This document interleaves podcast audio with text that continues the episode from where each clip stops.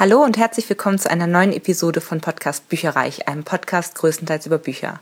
Ich bin Ilana und ich wollte euch heute von einem Trip nach Amsterdam erzählen, den ich in meinem Urlaub unternommen habe und äh, wo ich da übernachtet habe, wie es war, was ich getan habe, wo man die besten Bücher bekommt.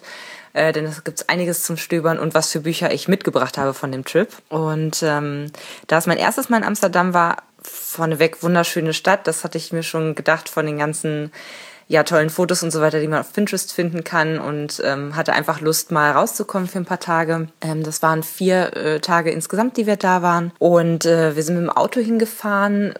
Wie man hinkommt, muss man sicherlich selber äh, gucken. Ich denke mal, dass die Bahn, die war uns zu teuer. Ähm, mit dem Auto ist es relativ günstig gewesen. Vom Sprit her ging auch erstaunlich schnell. Also ich äh, bin hier von meinem Elternhaus losgefahren und war, glaube ich, in vier Stunden, viereinhalb Stunden sowas ähm, dann in Amsterdam im Hotel drinne.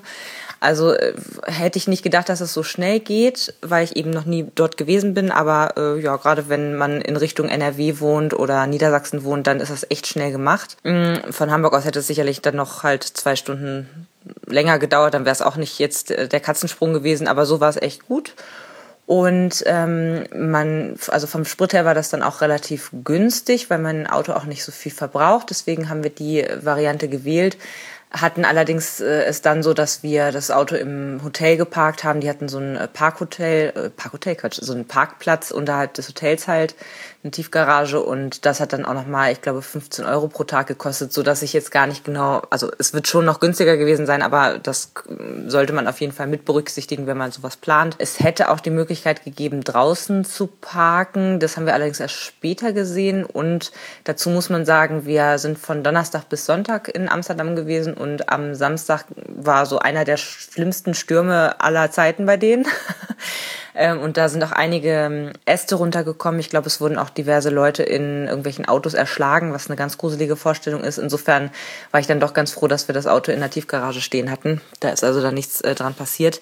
Aber das ist ja nicht üblich, sage ich jetzt mal. Insofern äh, kann man auch dann gucken, dass man irgendwie umparkt oder dann doch in der, auf die Straßen das Auto hinstellt. Mm, was ich absolut nicht empfehlen würde, ist mit dem Auto irgendwie in die Innenstadt zu fahren. Das ist äh, unheimlich eng dort. Es sind wahnsinnig viele Fahrradfahrer da, was man, glaube ich, auch so aus jedem fremden Führer äh, ja, erzählt bekommt, sage ich jetzt mal. Da macht es wirklich Sinn, die öffentlichen Verkehrsmittel zu nutzen.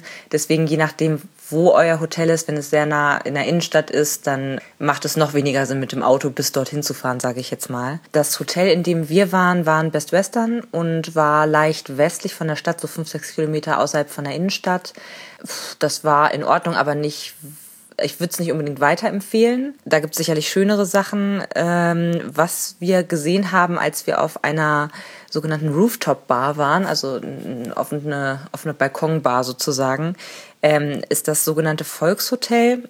Frag mich nicht, warum das so heißt, ist mir auch egal. Auf jeden Fall ist das so ein bisschen in Richtung, ja, ich würde mal sagen, so ein bisschen Blogger-Flair war dabei. Also das ist ähm, ziemlich hip und äh, mit WLAN-Spots und unten noch nette Sachen zum Hinschillen. Und also es sah sehr, sehr gut aus und äh, ich glaube, wenn ich mal wieder hinfahren würde, ohne jetzt die Preise zu kennen, äh, würde ich auf jeden Fall mich erkundigen, ob man das nutzen kann. Die Rooftop Bar ist auch sehr zu empfehlen. Das war nämlich nicht so, also es war voller Einheimischer und nicht jetzt von Touris überfüllt. Das war echt ein toller Geheimtipp. Und die hieß Canvas of the 7E. Das kann man sich auch mal angucken. Beides so ganz leicht äh, östlich und ja, südöstlich von der Innenstadt ungefähr, aber auch sehr nah dran und äh, mit einer S-Bahn bzw. U-Bahn-Haltestelle irgendwie auch direkt vor der Tür, also auch ziemlich gut angebunden. Äh, das würde ich mir in jedem Fall mal angucken, wenn ihr vorhabt, nach Amsterdam zu fahren. Was sollte man sich angucken? Ich glaube, die ganzen Klassiker haben wir einmal abgebummelt, so mit Grachtenfahrt und ähm, diese ganzen, es gibt mega viele Käseläden, da waren wir drin und haben auch so Souvenirs gekauft, also klein, so Männerfaust groß, große Goudas und ähm, richtig so kleine Leibe und so weiter. Das war echt ganz cool. Und es gibt auch, ähm, was auch sehr gut als Mitbringsel ist, es gibt so eine Art Blumenmarkt, so einen schwimmenden Blumenmarkt. Die Straße ist noch eine normale Straße und die ganzen Läden, die liegen direkt nebeneinander, bieten alle denselben Strunz an, also ganz, ganz viele Tulpenzwiebeln beispielsweise und auch andere Blumen in schon aufgezogen oder auch in, in äh, Zwiebelform beispielsweise. Und äh, das sind aber Schiffe und die liegen schon wiederum in einer von diesen Grachten. Aber sehr, sehr cool, das ist am Singel. Und was wir leider nicht geschafft haben, was aber, glaube ich, auch so ein bisschen Klassiker ist, sind äh, einmal das Heineken-Museum. Da habe ich auch gehört, dass die Touren, die da geführt werden, auch sehr, sehr gut ähm, von den, von den äh, ja, Führern quasi begleitet werden. Das haben wir aber leider einfach nicht geschafft. Und ich muss sagen, da ich jetzt nicht so der Biertrinker bin, habe ich, war mir das dann auch relativ egal. Und der Albert Kuip Markt, ich hoffe, ich spreche das richtig aus, wahrscheinlich nicht. Das ist wie so ein riesen Flohmarkt. Den hätten wir uns auch sehr gerne angeguckt. Allerdings hatten wir den tatsächlich für Samstag geplant, wo dann das Unwetter so stark gewütet hat. Ähm, der ist mit Sicherheit ausgefallen. Aber sowas ist natürlich auch immer ganz cool. Und was wir noch angeguckt haben, ist sicherlich nicht also wir sind so viel gelaufen, das tat echt gut, aber es war auch echt, also abends dann immer schön mit so einem äh, Igelball drüber gerollt, um die Füße so ein bisschen aufzulockern. Äh, der Wandelpark, das ist ein ziemlich langgestreckter, großer, schöner Park und äh, da gibt es im Sommer Open-Air-Konzerte, immer so ein bisschen wechselnd, auch eher von unbekannten Menschen, aber äh, ja, das hätten wir uns auch sehr gerne nochmal angeguckt und der Tiergarten ist auf jeden Fall sehr empfehlenswert aus meiner Sicht. Ähm, das hat total viel Spaß gemacht, ist ähnlich wie der Hamburger Tierpark. Ja, sehr, Hagenbecks Tierpark heißt, ich musste gerade überlegen, wie heißt der denn nochmal? Sehr, sehr cool. So, man kann die ganze Zeit rumlaufen. Es gibt ähm, Schlangen, Affen, Elefanten, Seehunde, alles, was man sich so vorstellen kann. Ähm, das war auch sehr schön. Und auf jeden Fall sollte man auch das ein oder andere Mal abends bzw. nachts durch die Straßen laufen, denn da ist auch ganz gut was beleuchtet. Wir waren zum Beispiel bei der sogenannten Magere Bruck, also Magere Brücke. Das ist eine sehr schmale Brücke, die äh, abends auch sehr kunstvoll beleuchtet wird. Das war auch sehr, sehr schön. Und wenn man, wie wir, drei Tage lang komplett durch die Innenstadt Amsterdam von links nach rechts, von oben nach unten ge gelaufen ist, sollte man auch mal so einen kleinen Ausflug äh, rausmachen. Und zwar ist man innerhalb von einer halben Stunde mit einem Zug in Zandvoort am Zandvoort an der See oder sowas heißt das. Äh, also direkt am Meer. Einfach mal die, den Sand unter den Füßen spüren und hin und her laufen und ganz lecker Fisch essen kann man da auch. Und es ist alles sehr malerisch und äh, wie gesagt, innerhalb von einer halben Stunde ist man da. Also es ist eigentlich auch überhaupt nichts. Das hat mir auch sehr gut gefallen. Und dann sollte man natürlich ganz viel essen. Neben den klassischen Sachen wie äh, Waffeln und Pfannkuchen. Wir waren einmal in so einem äh, Pfannkuchen-Restaurant drin, das hieß Pancakes, Ausrufezeichen, und ist in der Behrenstraat 38. Dann haben wir noch in so einem Bonbonladen, also, was heißt Bonbonladen? Das war eigentlich eher wie so, kennt ihr aus dem, naja, aus dem Schwimmbad kennen wir es nur so halbwegs, also das waren so, so ein riesen Süßigkeitenladen, wo alles voller, also alles, was man aus der Kindheit noch irgendwie kennt, von irgendwelchen Center-Schockern über Lakritze in verschiedenen Ausfertigungen, über Gummibärchen, über saure Schnüre und keine Ahnung was.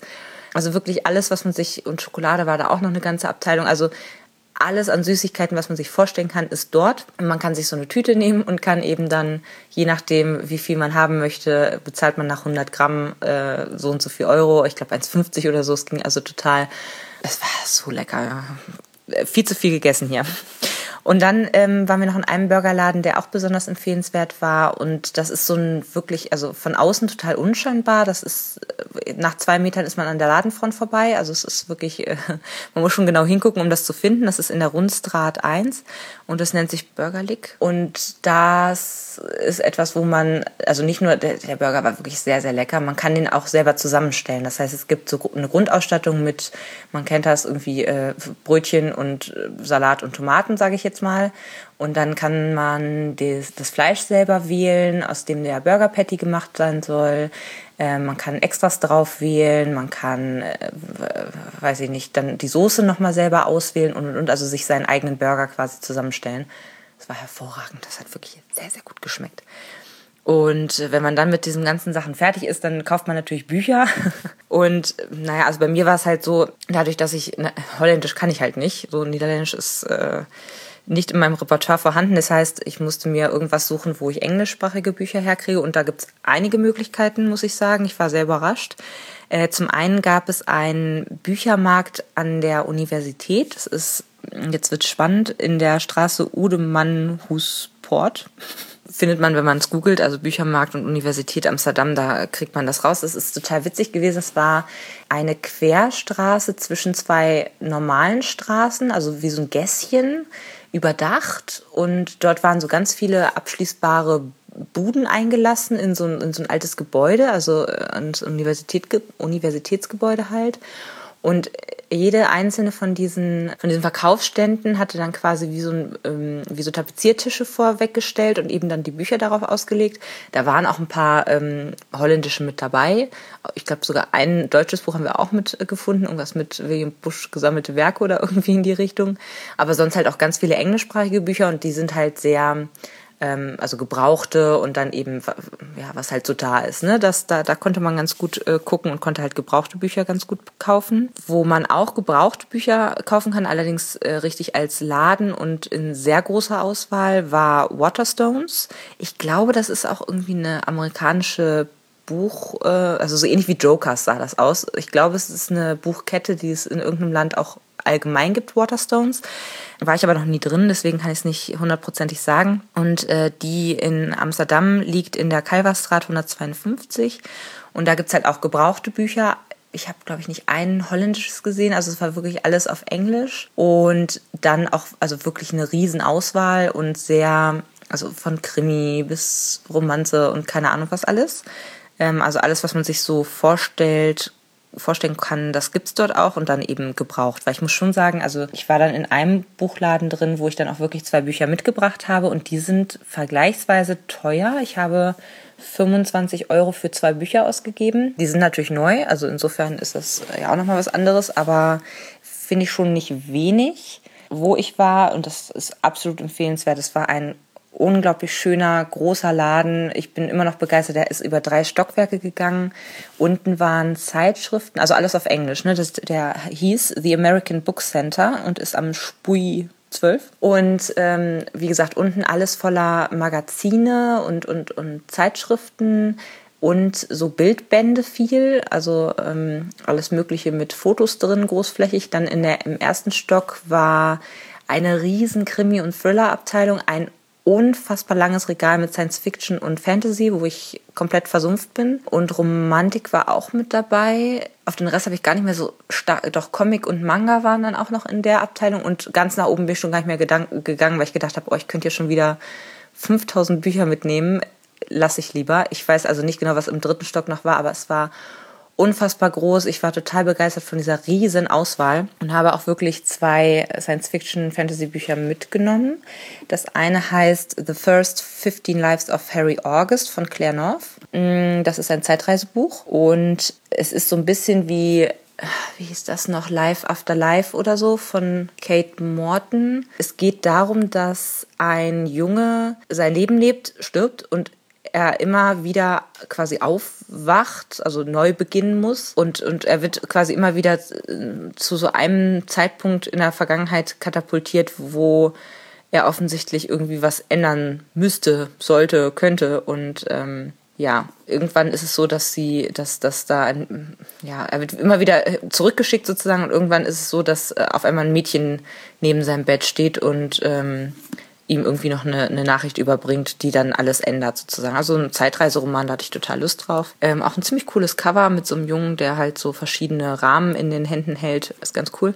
Und dann habe ich noch ein, musste ich mitnehmen, weil da war ein Sticker drauf, dass es ein Favorit der Belegschaft ist und die waren wirklich gut. Also die haben sich ganz viel mit den Leuten unterhalten, die da irgendwie vor Ort waren und nett geplaudert und ähm, Tipps gegeben, also so wie es eigentlich sein sollte in einem guten Buchladen.